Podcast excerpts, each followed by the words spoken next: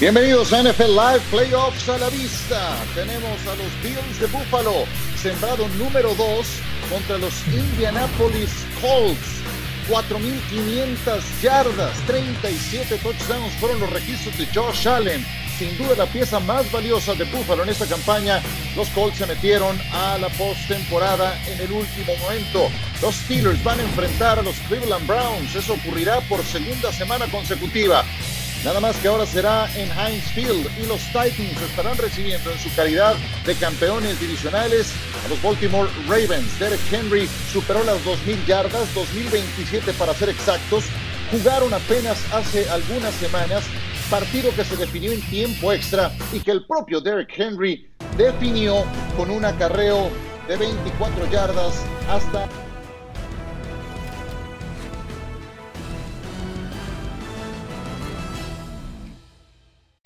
Tennessee eliminó a Baltimore el año pasado en la ronda divisional.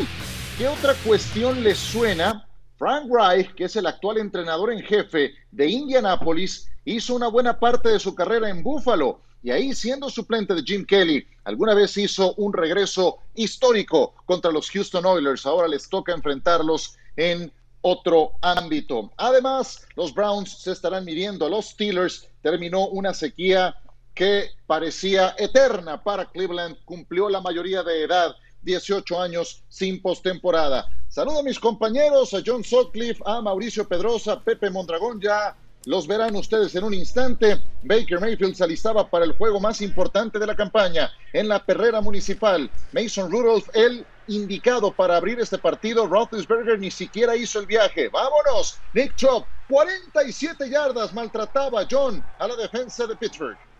Un muy buen comienzo, ataque terrestre. Parecía que Cleveland por algo era favorito por 10 puntos, pero se le fue complicando el partido a los perros.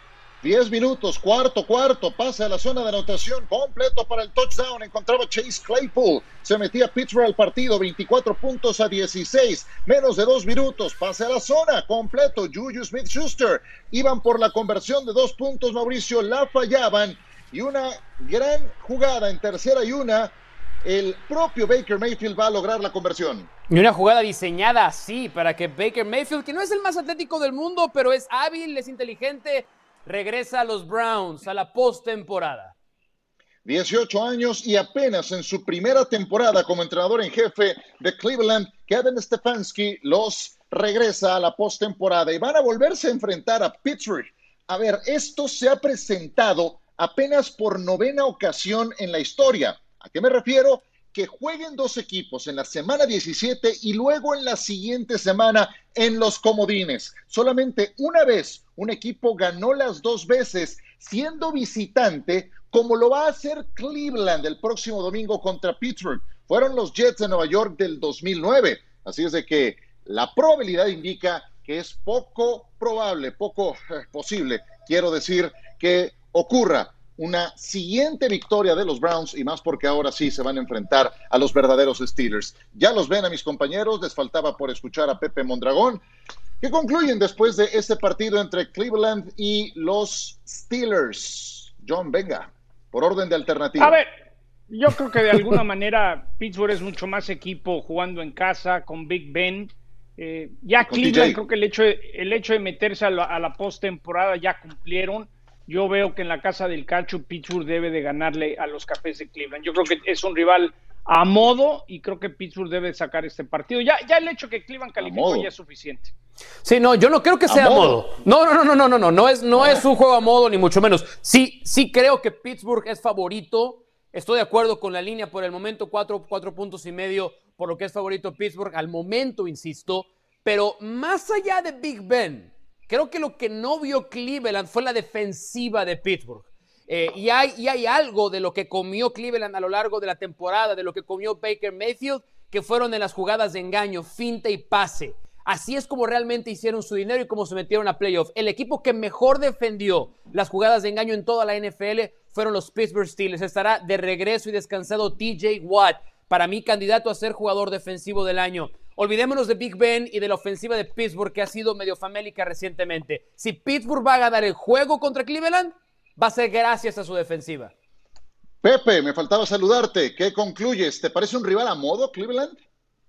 No, para nada, pero lo que sí estoy de acuerdo con John es que de los rivales que pudo haber en la americana, Cleveland es el más sencillo para Pittsburgh. Eso sí. A ver, estamos hablando de un equipo que no jugó con su coreback titular y que estuvo compitiendo contra Cleveland. Me quedo con lo que dice Mao, especialmente la defensiva secundaria. ¿Por qué? Porque no tenían a su mejor hombre, en mi opinión, después de Minka Fitzpatrick, en Joe Hayden. Había muchas dudas de que si podían contener a los receptores de Cleveland sin él, lo pudieron hacer. No va a jugar Joe Hayden en ese juego de ronda de comodín, por eso es muy importante importante que no solamente pudieron defender, defender, contener el pase, pero que anotaron con la defensiva secundaria. En la segunda serie de Cleveland, cuando eh, Baker Mayfield tenía la oportunidad de tomar el control del juego, lanza un pitch six y mete a Pittsburgh en este juego. Y por eso de Cleveland sigo siendo un poco de lo mismo, ¿no? Pueden establecer el juego terrestre, pero aún así necesitan que Baker Mayfield dé ese paso hacia adelante para poder ganar un juego de postemporada y no lo ha dado.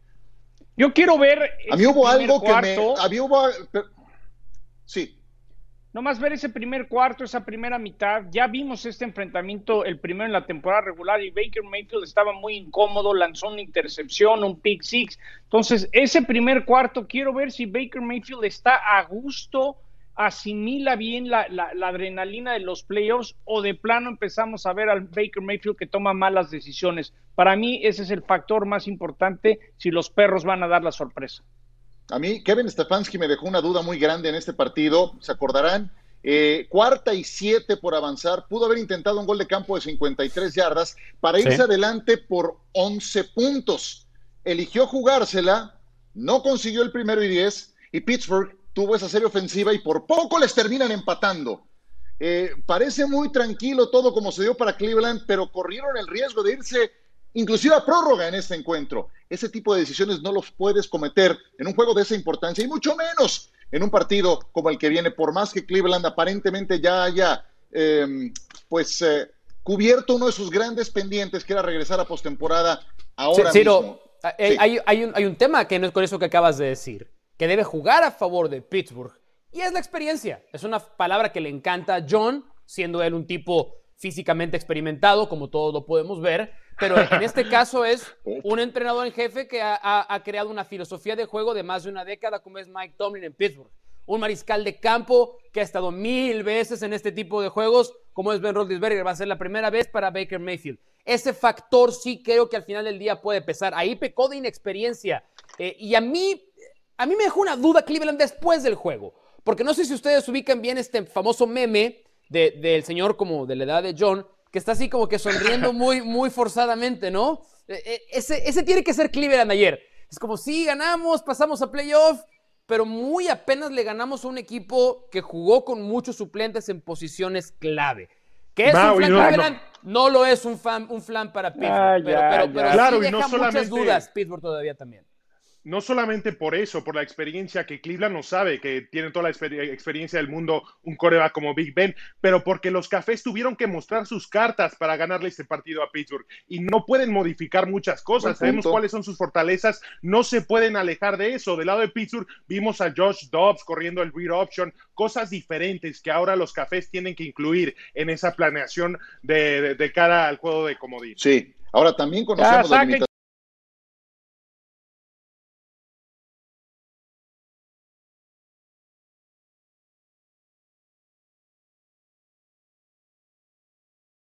No tiene Exactamente. Bueno, y tienen buena defensa y tienen un coreback experimentado, yo lo sé, y tienen buenos receptores que luego sueltan un montón de pases. Entonces también conocemos mucho de Pittsburgh a lo largo de esta campaña, lo bueno y lo malo, porque empezaron ganando 11 al hilo y luego se metieron en una mala racha. Bueno, como ustedes saben, y de este partido podremos hablar toda la semana, aparte ESPN lo va a transmitir, tendremos toda la conferencia americana. Eh, hoy que es el lunes siguiente a que termina la temporada regular, se le conoce como Black Monday, el lunes negro.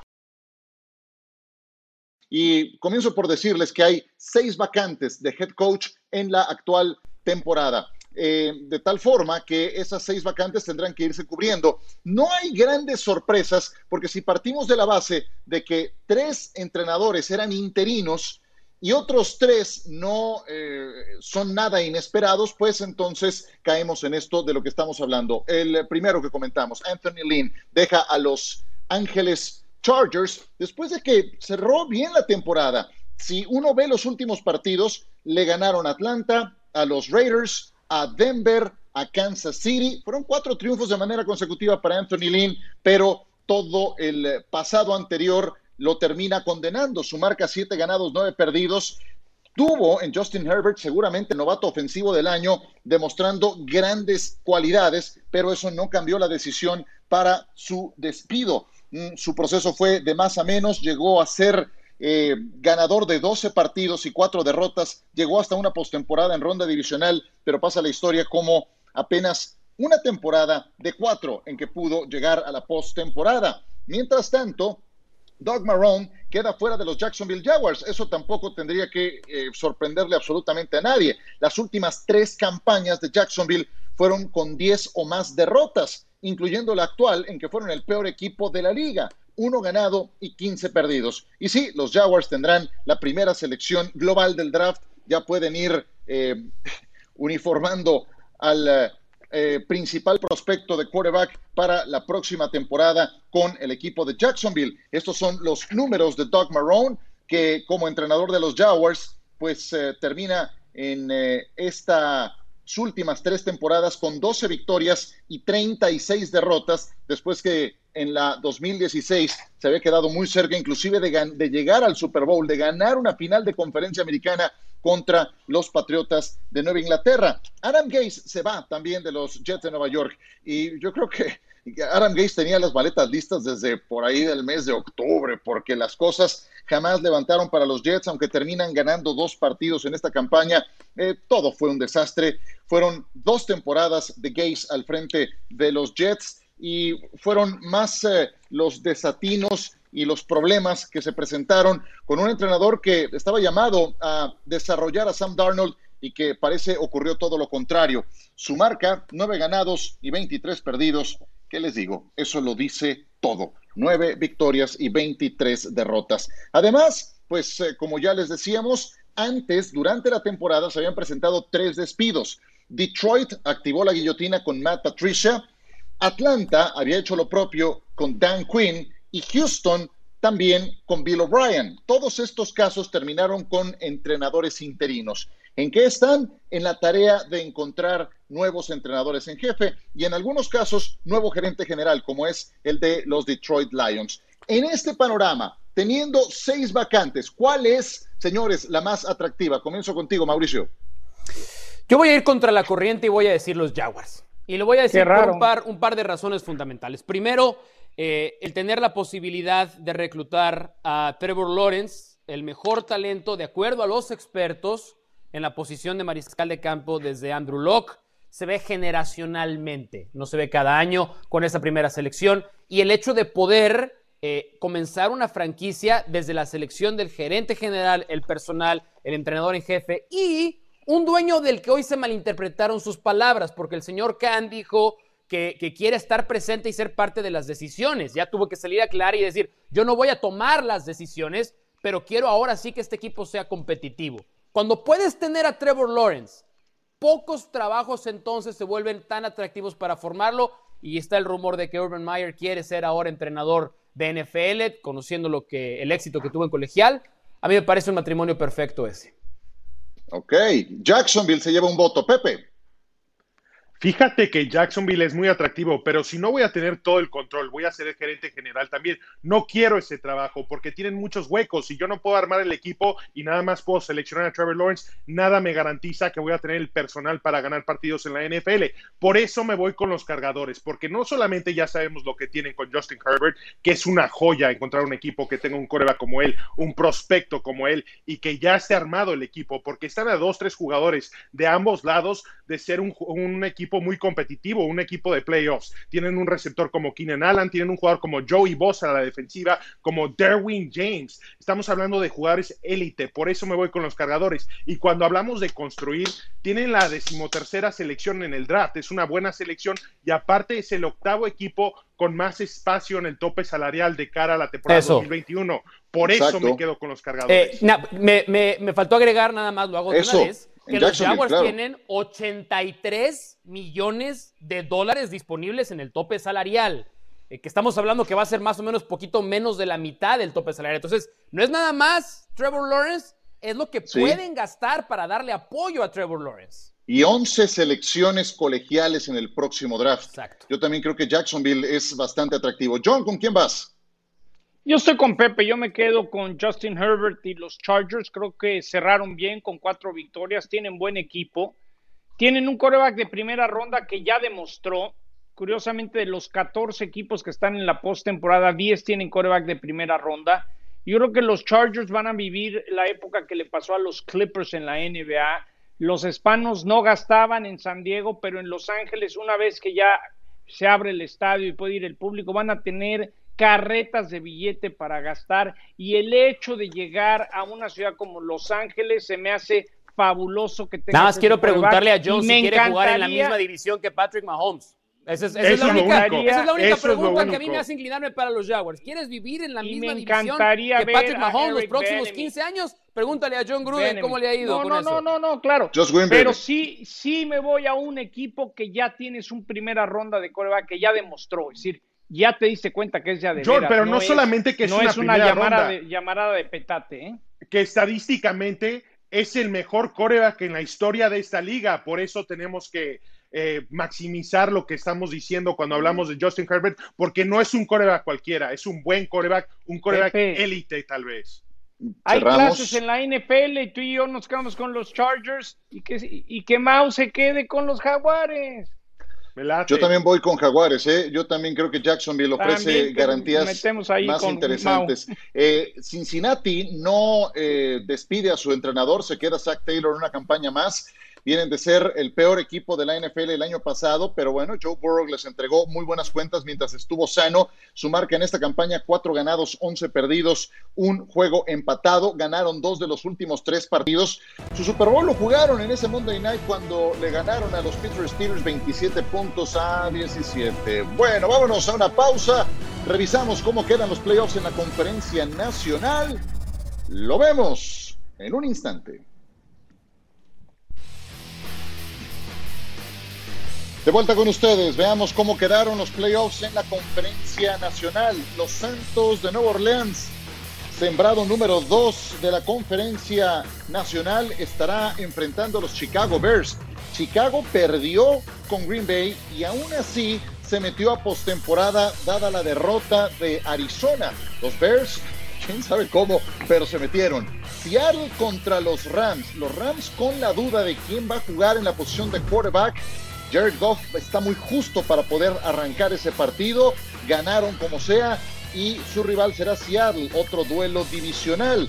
Washington con el reintegro ganaron la peor división de la NFL y van a enfrentar a los Tampa Bay Buccaneers y el juego será en Landover, Maryland, en FedEx Stadium, casa de Washington. Historias en esta conferencia nacional.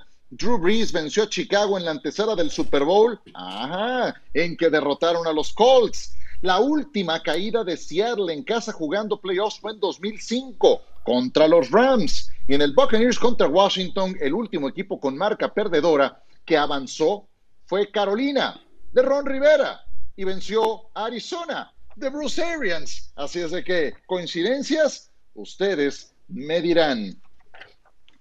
El último juego de la temporada regular fue, la verdad, difícil de transmitir, difícil de ver también, por la calidad de los dos contendientes y por difícil. la polémica que ha despertado la actitud del coach Doug Peterson, que de entrada no activó para este partido a los siguientes titulares: Jordan Mailata, Alshon Jeffrey, Deshaun Jackson, Miles Sanders, Fletcher Cox, Derek Barnett y Carson Wentz, el suplente, el quarterback suplente más caro en la historia de la NFL, el de 15 intercepciones en la actual campaña. Vamos a revisar qué fue lo que ocurrió entre estos dos equipos. Washington necesitaba ganar, los gigantes necesitaban que Washington perdiera el encuentro. ¡Ole, matador! ¡Qué jugada la que hizo Jalen Hurts! No fue nada más una, fueron dos anotaciones, Pepe, por la vía terrestre.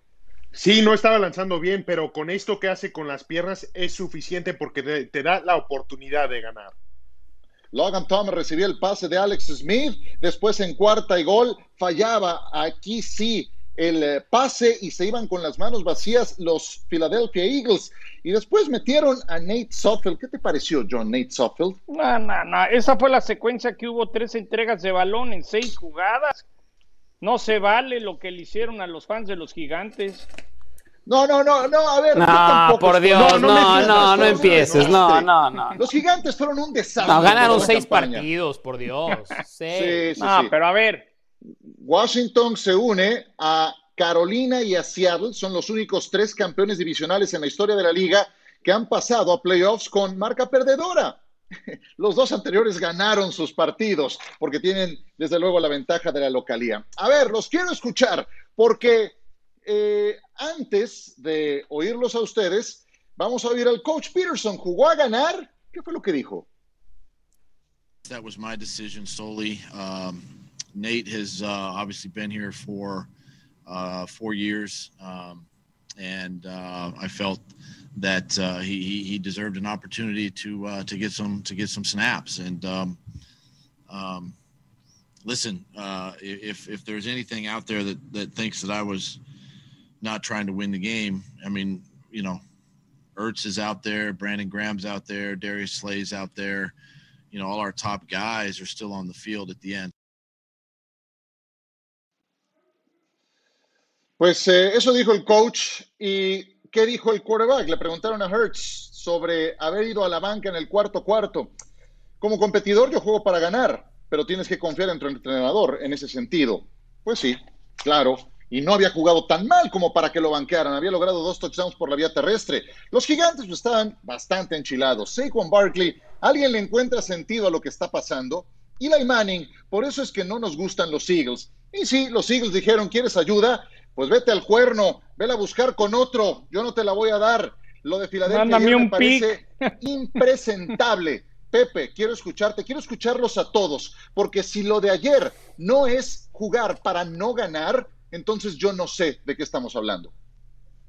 Claro, y Doc Peterson va a defender su decisión a muerte, va a decir que quería probar a un coreback que puede ser el suplente, pero ese coreback no ha jugado en 105 juegos profesionales. Es algo impresionante. Creo que es una falta de respeto, no a los fans de los gigantes, como dice John, porque ellos ganaron seis juegos. Los gigantes le deben una disculpa a sus fans, pero al equipo. Hace dos semanas salió Jason Kelsey hablando de la importancia de jugar todos los partidos como si fueran el último, que en la NFL no se tanquea esa famosa palabra que utilizamos, que juegan todos los partidos con la misma importancia, con el mismo interés. Y sale Doc Peterson y hace esto en esa misma entrevista habló del mensaje que mandas a tu equipo, que les estás diciendo ustedes no me, no me importan, porque yo estoy pensando en el futuro, en, reconstruir este equipo. Y es justamente lo que hizo Doug Peterson. Sí debe una disculpa, pero es a sus propios jugadores. Es, eh, aquí pasamos en este programa las palabras de JJ Watt, el lunes pasado exactamente. y todos coincidimos en que el mensaje de JJ Watt era tan bueno que sobrepasaba el deporte lo podíamos aplicar a la vida de cada uno de nosotros. Lo que hizo ayer Doug Peterson, así se lo hayan enviado desde el palco, es imperdonable. No tiene nombre, porque él tiene la responsabilidad también con los futbolistas que se parten la cara por él. A veces ganas, a veces pierdes, pero no puedes dejarte perder como ayer lo hicieron. Eso fue lo que pasó. La diferencia entre el pick 6 y el pick 9 en los últimos cuatro años en la NFL ha sido dramático. Y ayer Filadelfia fue a pelear por el pick 6 y no tener el pick 9. Yo rescato las palabras de nuestro compañero Sal Antonio, que, ustedes lo conocen bien en, en ESPN en inglés, que cubre a Filadelfia. Y hoy en una entrevista con Dan Patrick, fíjense, él que cubre las Águilas de Filadelfia dijo, Roger Goodell tiene que investigar lo que, pasó ayer, porque esto está afectando la paridad competitiva de la liga. Eso creo que lo dice todo, de alguien que cubre además históricamente a las Águilas de Filadelfia. A ver, a ver, ya dejen de hacerse los, los inocentes. Ten, cuidado con lo que vas a decir, ten cuidado con lo que vas a decir. ¿De qué hablas? Déjense de hacerse los inocentes. A ver, aquí queda clarísimo que Filadelfia está pensando en Filadelfia, no está pensando en los demás. Tú lo acabas de decir, la diferencia entre el pick 6 y el pick 9, ahí está. A ver, ¿para ti estuvo bien? nada más acláranos para algo. ¿Para ti estuvo bien? Para mí sí, para empezar. fue una decisión que Pederson se dio cuenta que de nada le servía ganar y prefería el pick número 6 y las circunstancias del juego mi pregunta para ti es, ¿para ti está bien? Sí, sí, está bien lo que ah, hizo Pederson. Tenía que cuidarse y iba por el pick número 6. Eso es una mentalidad de perdedor, No, no, no, no es perdedor. Una cultura de un A, a Carson los tienes en la banca, pensaron en eso. No, no, no, Wentz no, no hay que hacer. Quiero ver, no, John. quiero ver, no, espérenme, quiero ver que JJ Watt Te voy a decir una cosa, John. Entonces, en la misma debe ser, debe ser muy difícil para ti. Número 6. Debe ser muy difícil para ti cubrir un deporte que no privilegie el ganar. ¿Sí me explicó? Debe ser muy difícil para... ¿No? Las circunstancias. O sea, tú estás de acuerdo que primero el negocio. Lo más, no, la competitividad y la sangre, el sudor, las lágrimas a ver, que, no, no, no, que, los jugadores te, espérame, te valen gorro por completo. No importa, no, no existe para No ti. lo lleves, no lo lleves sí, ¿por qué más no? allá de este momento. No, Yo ¿por lo que no? te estoy diciendo Eso es Peterson lo llevó más allá. pensó en ¿Por qué está bien para ti? convenía y porque era ir por el sexto qué, John? Pick, ganando Nos están no escuchando chavitos que quieren empezar a jugar fútbol americano. Exacto. Les estamos no, haciendo daño no, con esta plática. No, no sean inocentes. Les estamos haciendo daño con esta plática. No, estés desviando las cosas. Yo lo único es que cultural. estoy diciendo es que desde el dueño al head coach se dieron cuenta que ganando tenían el pick número 6 y así como hace unas semanas decías, Jets, ¿cómo ganaste? Le diste el pick a Trevor, ahí era diferente. Sí, John, pues pero sí, la diferencia es que los jugadores de los Jets se estaban rompiendo la cara en cada jugada para si ganar y acabaron ganando dos juegos. Fan, y, hoy Gaze, si y hoy Gaze no tiene chamba, John. fan de Filadelfia, hoy estoy más contento no que perdieron este y me dan el pick 6 que el 9. Tan, tan. Y sí, yo creo que lo importante en este momento, para seleccionar a quién, a un liniero ofensivo, para seleccionar no a quién. No acabas de a ver, decir, ¿quién es el pick 6? Espérame. ¿Quién no, es el no pick 6? acabas de no acabas de no, decir que la Dame, diferencia eso, del pick 6 estoy, al 9 es por eso, un mundo. Y yo estoy diciendo que no estoy de acuerdo con ese comportamiento. Tú estás diciendo que sí estás de acuerdo con ese comportamiento. Yo no estoy condenando John, ese John, comportamiento. Hay que ponernos en los zapatos de los jugadores. Si tú eres un jugador en Filadelfia que se está jugando un contrato, que se está jugando la vida en la NFL y sale tu entrenador con que no es importante ganar el partido, ¿cómo te sentirías, John? Porque creo que eso te afectaría. ¿Cómo lo respaldas? Se, se, se acabó la credibilidad. ¿Cómo, cómo juegas por tu entrenador ver, a partir de pero ahora? Exacto, hay el que próximo preguntarle, año te claro, duele hay que algo. preguntarle Claro, al ¿Por qué no me de salir del favor. descansar? Permítanme un momento, porque está muy bueno el tema, pero si hablamos todos al mismo tiempo, no, no les entiendo. ¿Qué les parece si vamos, vamos haciendo argumentos más cortos y certeros de lo que ya cada quien puso sobre la mesa en 20 segundos? 20 segundos cada quien, y si hace falta otra ronda, la hacemos, y si nos autoriza el productor, ¿verdad? Yo lo que creo es que Doc Peterson hoy se acabó. Se acabó. Esto puede mandar un antes y un después, marcar un antes No, y un no después en su trayectoria. John, dale, 20 segundos. Para mí esto venía desde Lori, patrón, la victoria no importa, es más interesante el sexto pick que el nuevo La pick, no tan tan. Eso era. Y yo le preguntaría al aficionado de Filadelfia qué prefiere, haber ganado ayer o el pick número 6 o el pick número 9 y haber ganado ayer. Que el fan de Filadelfia no los diga. 20 segundos, Mau. A mí me enseñaron a ir a dormir con la conciencia tranquila y a dar mi mejor esfuerzo en Ah, cada ya cosa a- que haga. A mí, si, si, si alguien tiene otra escala de valores, no la comparto, pero la no, respeto. Bueno, Cada bueno, quien. por mi culpa, Cada por quien. mi culpa, por mi gran culpa. está bien, sí. Pepe. Hoy nos has mostrado Exacto, mucho de ti, John, exacto, como Doc exacto, Peterson. Exacto. Pepe, ver, cobre, como jugador, el día de mañana que Doc Peterson me necesite para ganar un juego, para salvar su claro. trabajo, para meterse a postemporada, No. no me va a importar, me perdió. Claro, por en supuesto. un año hablamos quién fue ese Está six bien. pick y Tú qué como le ha dado a jugador Filadelfia. juegas por tus bien. compañeros y muchas veces también por tu entrenador. Se acabó la credibilidad de este entrenador con ese vestidor, con ese grupo de jugadores. De verdad, esto marca un antes y un después en su trayectoria. Totalmente. verás al Ha tiempo. manchado. Vámonos a una pausa y continuamos con Tom Brady, que vuelve a la postemporada. ¿Y ¿Qué tal les pareció la temporada que hizo? Los números que logró reunir en esta campaña. Vuelve a playoffs el equipo de Tampa por primera vez en 13 años. Bueno, pasó de todo en esta última jornada y no nos vamos a enganchar más con los Eagles. Y no, no lo siento por los gigantes, ¿eh? la neta que es por los que menos lo siento en este caso, eh, eh, más bien por la integridad del juego. Pero sí, yo sé, voy, voy, voy. Derrick Henry logró el día de ayer otras 250 yardas, dos anotaciones, pasó las 2.000 yardas en esta campaña, apenas el octavo en lograrlo. Mau. Jonathan Taylor también pasó de las 250 yardas. Este tiene que ser uno de los grandes picks recientemente en la NFL. Tenían que ganar los Colts Si habían que confiar en el brazo de Philip Rivers, no señores, eran las piernas de Jonathan Taylor y con eso los Colts alcanzaron a meterse en la postemporada. Mucha atención con J.K. Dobbins. El día de ayer tuvo dos anotaciones, 160 yardas en 13 acarreos, pero atención con esto. Lleva seis juegos consecutivos logrando al menos un touchdown. Ayer a Cincinnati lo atropellaron. 404 yardas terrestres. Quinto registro más alto en la historia de un partido de la NFL.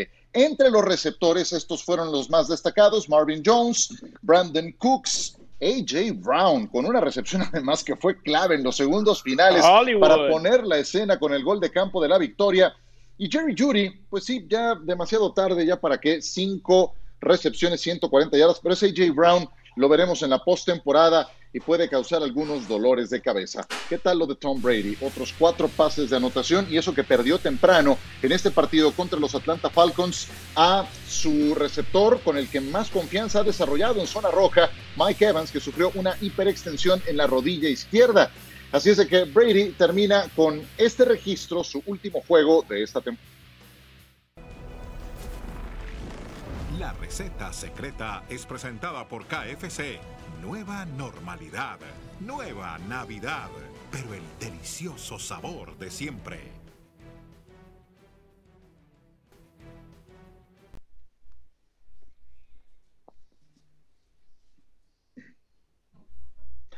Bueno, Tom Brady terminó con 40 pases de anotación en esta campaña. ¿Saben solo por cuál temporada fue superada semejante desempeño? La 2007 aquella de 50 pases de anotación. Y sí, tiene 43 años de edad. Creo que todo esto abona a los argumentos de por qué ha sido el mejor en jugar esta posición, la de quarterback, porque no podemos olvidar que este cambio de equipo se tuvo que hacer sin la pretemporada como la tenemos eh, concebida, sin poder desarrollar química con sus eh, receptores abiertos, con las armas que hoy tiene a su disposición. Agradeciéndole a nuestro patrocinador, que siempre tiene esa receta secreta para ser tan exitoso. Eh, Tom Brady tiene una receta, conocida o no, es muy, muy exitosa. ¿Cómo es que sigue siendo tan productivo en los Buccaneers, John? Porque es alguien que, sabe de qué se trata, la adrenalina, la eficiencia, el, encontrar el momento preciso, cuatro victorias consecutivas, 37 puntos, ha unido a todo mundo, sí hay que estar pendiente de Evans, pero yo soy fiesta, lo tiene guardado, creo que Antonio Brown va a ser alguien fundamental, yo creo que por algo estamos viendo a Tampa Bay super favorito en Washington el fin de semana, ojo con los Bucks porque tienen algo, experiencia, hambre, saben que esa adrenalina la saben asimilar muy bien bajo presión y puede ser un equipo muy peligroso hasta en Lambeau Field. Veo que en la escala del 0 al 10 le pones un 8 de calificación a Tom Brady por lo hecho en esta campaña. ¿Tú qué dices, Y va hacia arriba, ¿eh? Y va hacia arriba.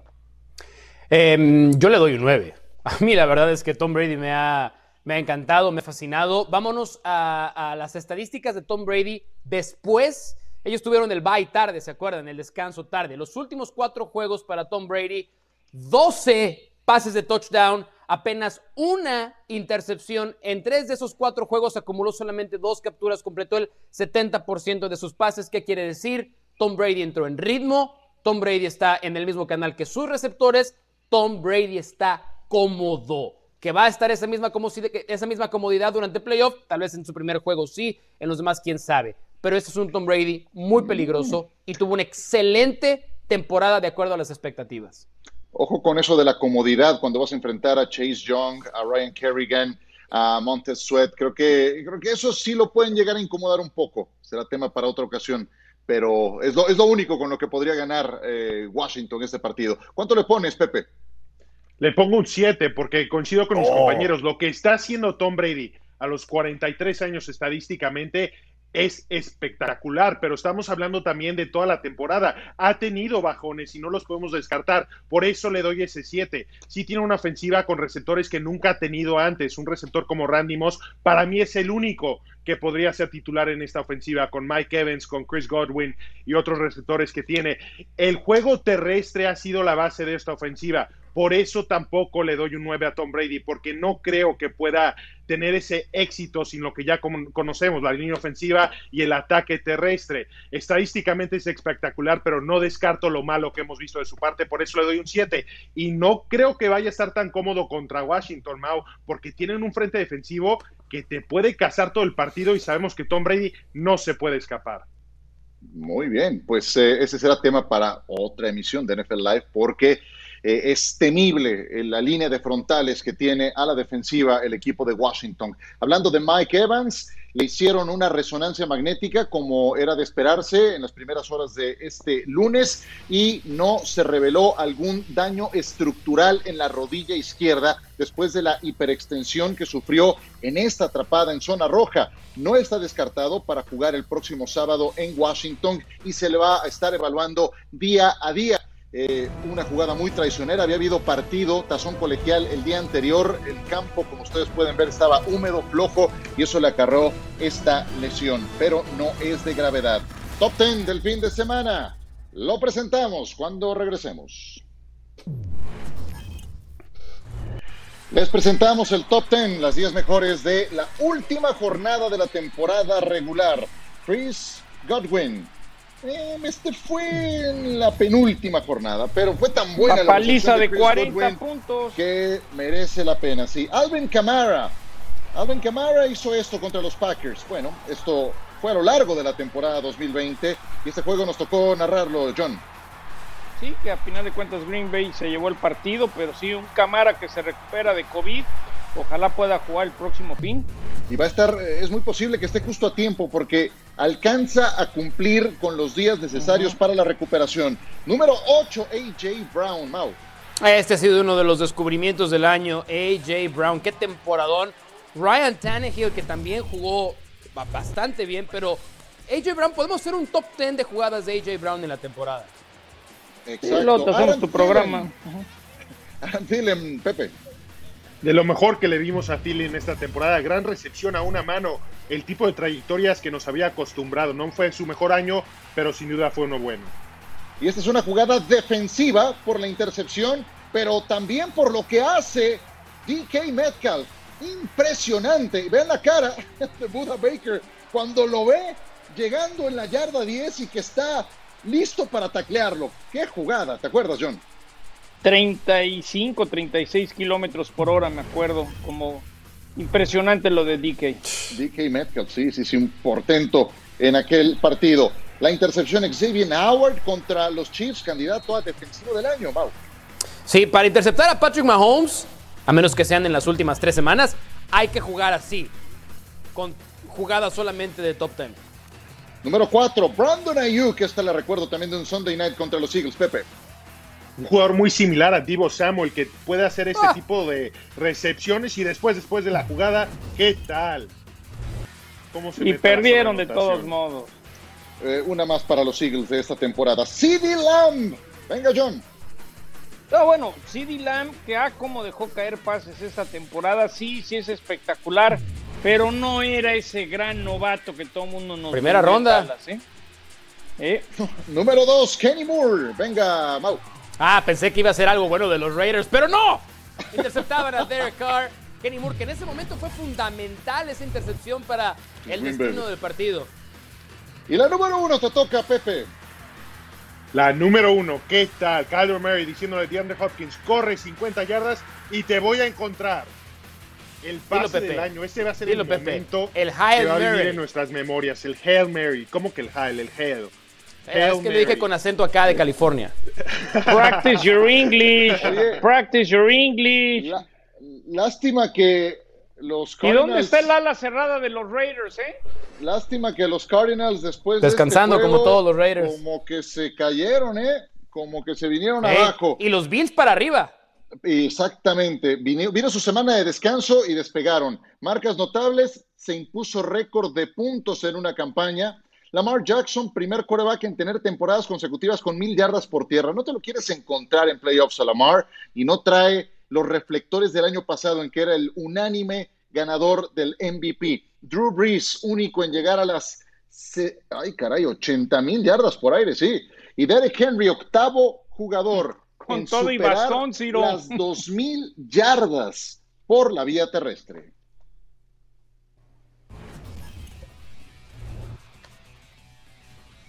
Los Jacksonville Jaguars enfrentaban a los Indianapolis Colts. Indianapolis ya sabía que Miami había perdido contra Buffalo. Sabía que si ganaba este partido estaba en postemporada. Philip Rivers por una más. Ganaban 10 a 0 los Colts. ¡Wow! Ve nada más. Darius Leonard enfurecido, provocando este balón suelto, recuperado por Indianapolis, Pepe, y provocó la escena para esta anotación. Qué intensidad. Tenía que ganar este partido y jugaron como si fuera un juego de postemporada.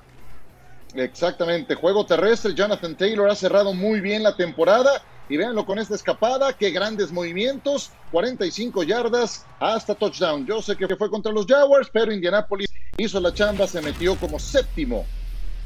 Los Titans tenían que ganarle entonces a los Texans para ganar la división. Todo es mucho más fácil cuando tienes a Derek Henry corriendo. Estaba peleando por llegar a las 2.000 yardas, ya casi escapaba más de 50 temprano en el segundo cuarto para que en ese momento ganaran por 7 puntos los Titanes. Pero en el último cuarto de Sean Watson abajo por 3 va a encontrar en la zona de anotación a Brown.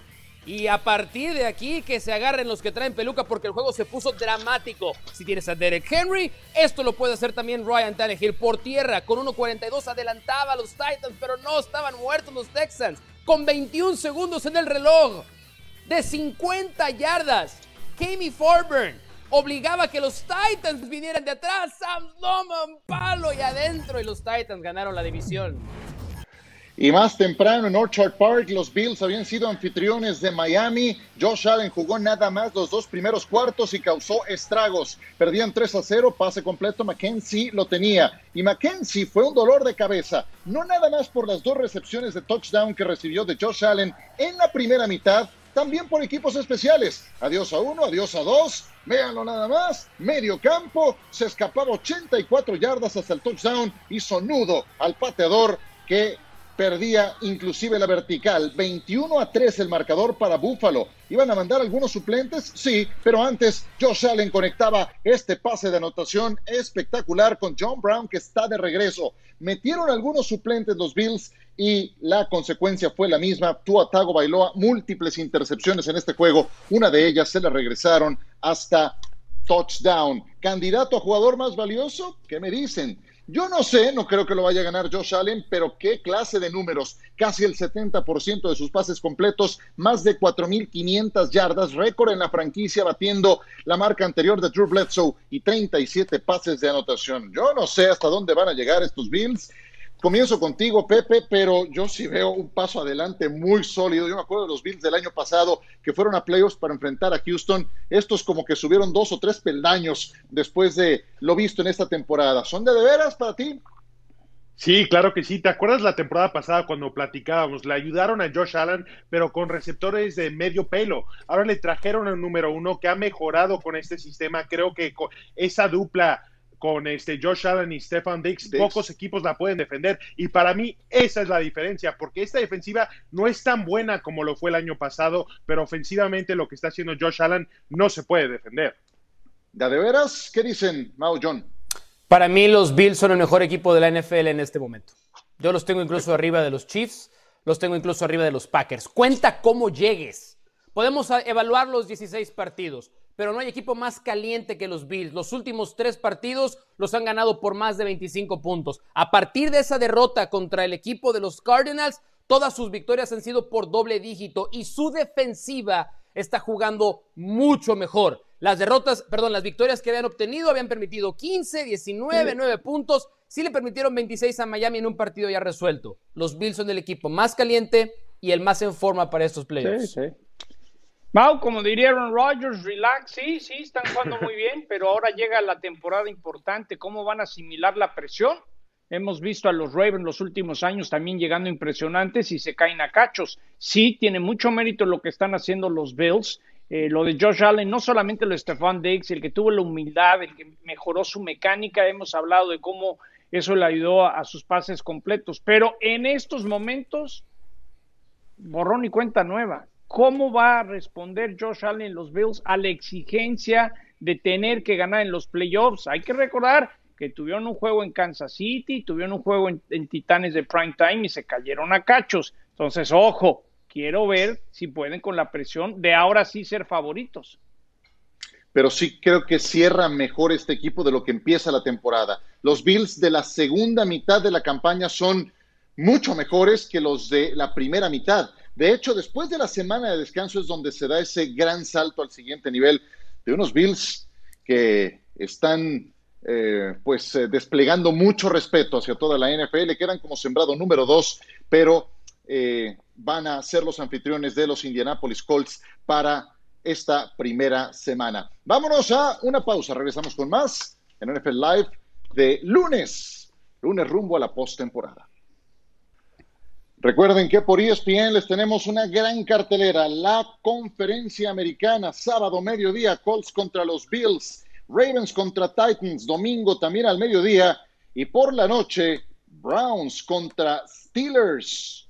que gran fin de semana el que viene en puerta, seis juegos de postemporada, tres de ellos por nuestra pantalla.